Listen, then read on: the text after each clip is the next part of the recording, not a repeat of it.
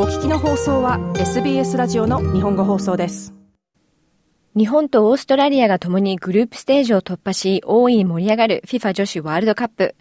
そんな女子ワールドカップに注目が集まる中今夜はオーストラリアのグラスルーツサッカーを強化しようと活動を行っている元 J リーガー、そして現在はビクトリア州のイースタンライオンズに所属する大井健太郎選手にお話を伺います。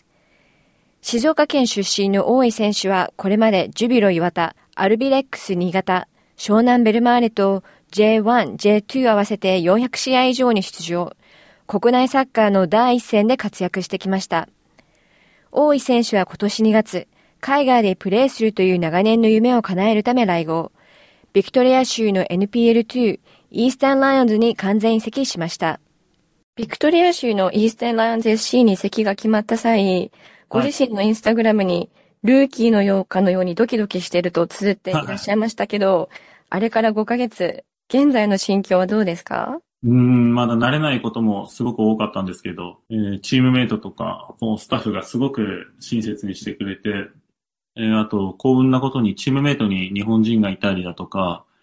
コーチに少し日本語の喋れる方がいたりっていうのがあって、すごく恵まれた環境で、不安はもちろんありましたけど、すぐに、えー、みんなに解消してもらえたなと思います。39歳になっての海外チャレンジなんですけど、何がきっかけだったのでしょうか？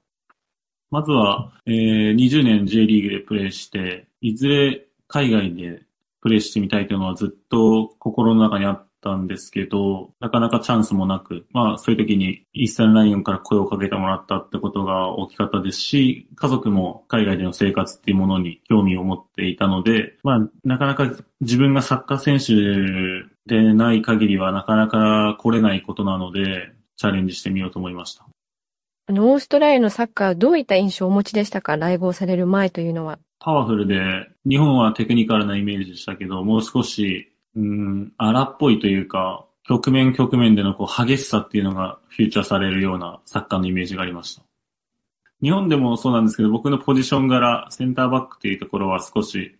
僕でも最近は小さいブレイに入ってくるようなポジションなので、オーストラリアはやっぱ背が同じくらいでも体つきがやっぱごついというか、あの、しっかりとした選手が多いなっていう印象があります。大井選手が所属するイースタンライオンズは国内の3部リーグにあたるセミプロリーグ。レギュラーシーズン残すところ2試合となり、現在リーグ5位に食い込んでいます。うん、プレーレベルに関して言えば、もちろん J リーグの方が高いですし、ただ、こちらにはこちらの良さがあり、難しさがあり、そういうことに僕と、僕個人としてこうアジャストしていくところがすごく楽しいくもあり、難しくもありという、本当にいいチャレンジができているなというイメージですね。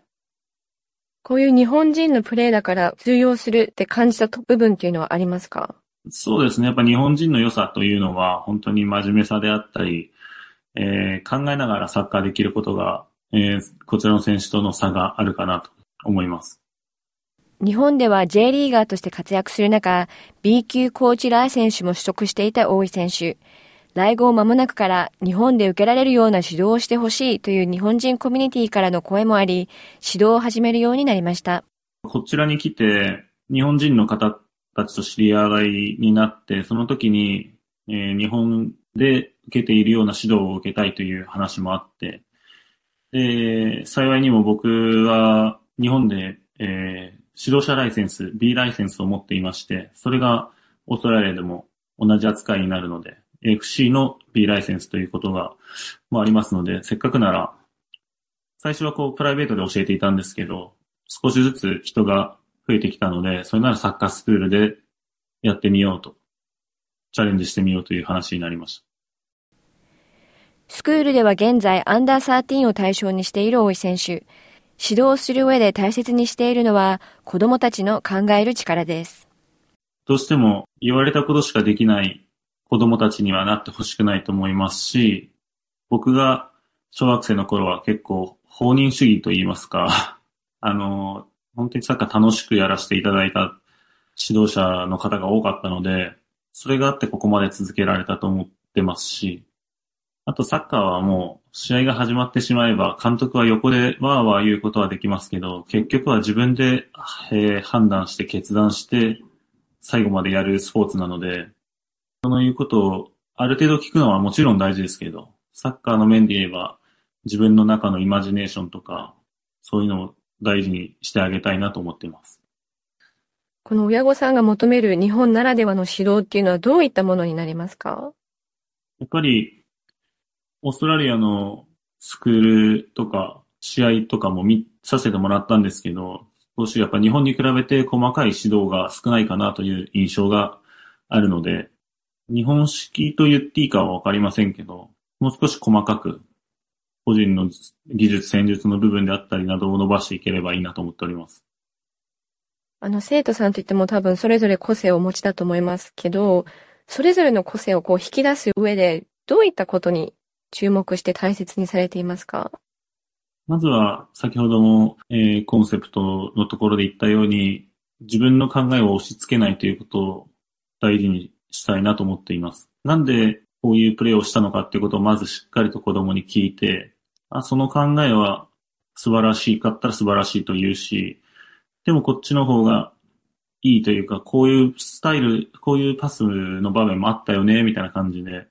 問いかけていけるように、その子の考えを尊重することも大事にしていきたいなと思ってます。また、大井選手がサッカースクールを開催する上で、別の思いもあると言います。引退した選手というセカンドキャリアっていうのがすごく問題に、日本、日本でのお話になってしまいますが、なっていまして、指導者になってそのままそのチームに残れたりということができればいいと思いますし、まあ、その選手のやりたいことができればいいと思うんですけども、チーム数があまり、プロのチーム数は変わらないけど、引退する選手数は増えるわけじゃないですか。そうするとコーチの枠というのもどんどん狭くなっていきますし、コーチの引退という年齢というのはあまり決まっていないので、なかなか若い選手が引退してすぐコーチというのが少ない例となってしまうと思います。そういう中で、うん、自分のスクール立ち上げたりっていうのは、一つのセカンドキャリアのこう、模範としてなっていけたらいいんじゃないかなとは思っています。日本では選手会というのが、サッカー選手会というのがありまして、そういう方たちからこう、年に数回こうミーティングであったり、講習会みたいなのも開いていただいて、現役中から大学に行って大学の卒業までをこうやるクラスとかもありますし、どちらかのこう会社に行っての企業訪問みたいな、企業体験みたいなものもさせてもらえるプランもあります。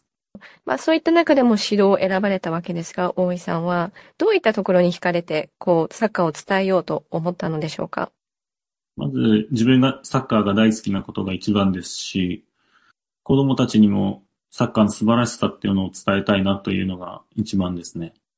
そして去る7月16日、メルボルン東部の郊外にあるグラウンドでは、大井選手が監督するアンダー13のチームと、ミネイロの愛称で親しまれ、24キャップを誇る元ブラジル代表、カルロス・ルチアーノ・ダシルバさんのスクールとの間でフレンドリーマッチが開催されました。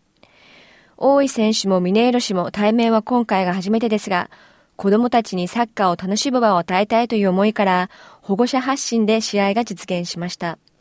ブラジルやドイツ、イングランドのトップレベルでプレーし、2006年のワールドカップを戦ったブラジル代表の一員でもあるミネーロ氏は、2020年に来後、草の根レベルでのサッカー指導に人生を捧げています。SBS ポルトガル語のインタビューでミネーロ氏は、オーストラリアにおけるスポーツのインフラと社会の考え方が気に入り、オーストラリアでサッカーに関わる仕事を始めるチャンスがあることに気づいたと話しています。このインタビュー記事では試合の様子の写真も上げているので、ぜひ覗いてみてください。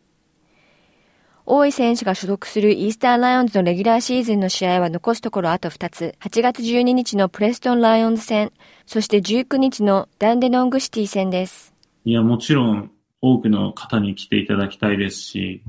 えー、すごくアットホームなスタジアム、グラウンドですので、試合が終わったら、えー、選手とお話も気軽にできますし、ハーフタイム中はお子様たちが芝生の中に入って遊んだりとかっていうことも、みんなでサッカーしたりっていうこともできて、すごく本当にサッカーというものを身近に感じられると思います。プレーで言えば、えー、僕たちは今5位につけていて、優勝争い中ですので、昇格優勝にまだまだ狙えるところにいるので、ぜひ足を運んでいただけると嬉しいです。今夜はビクトリア州でサッカー選手、そして指導者として活躍する大井健太郎さんにお話を伺いました。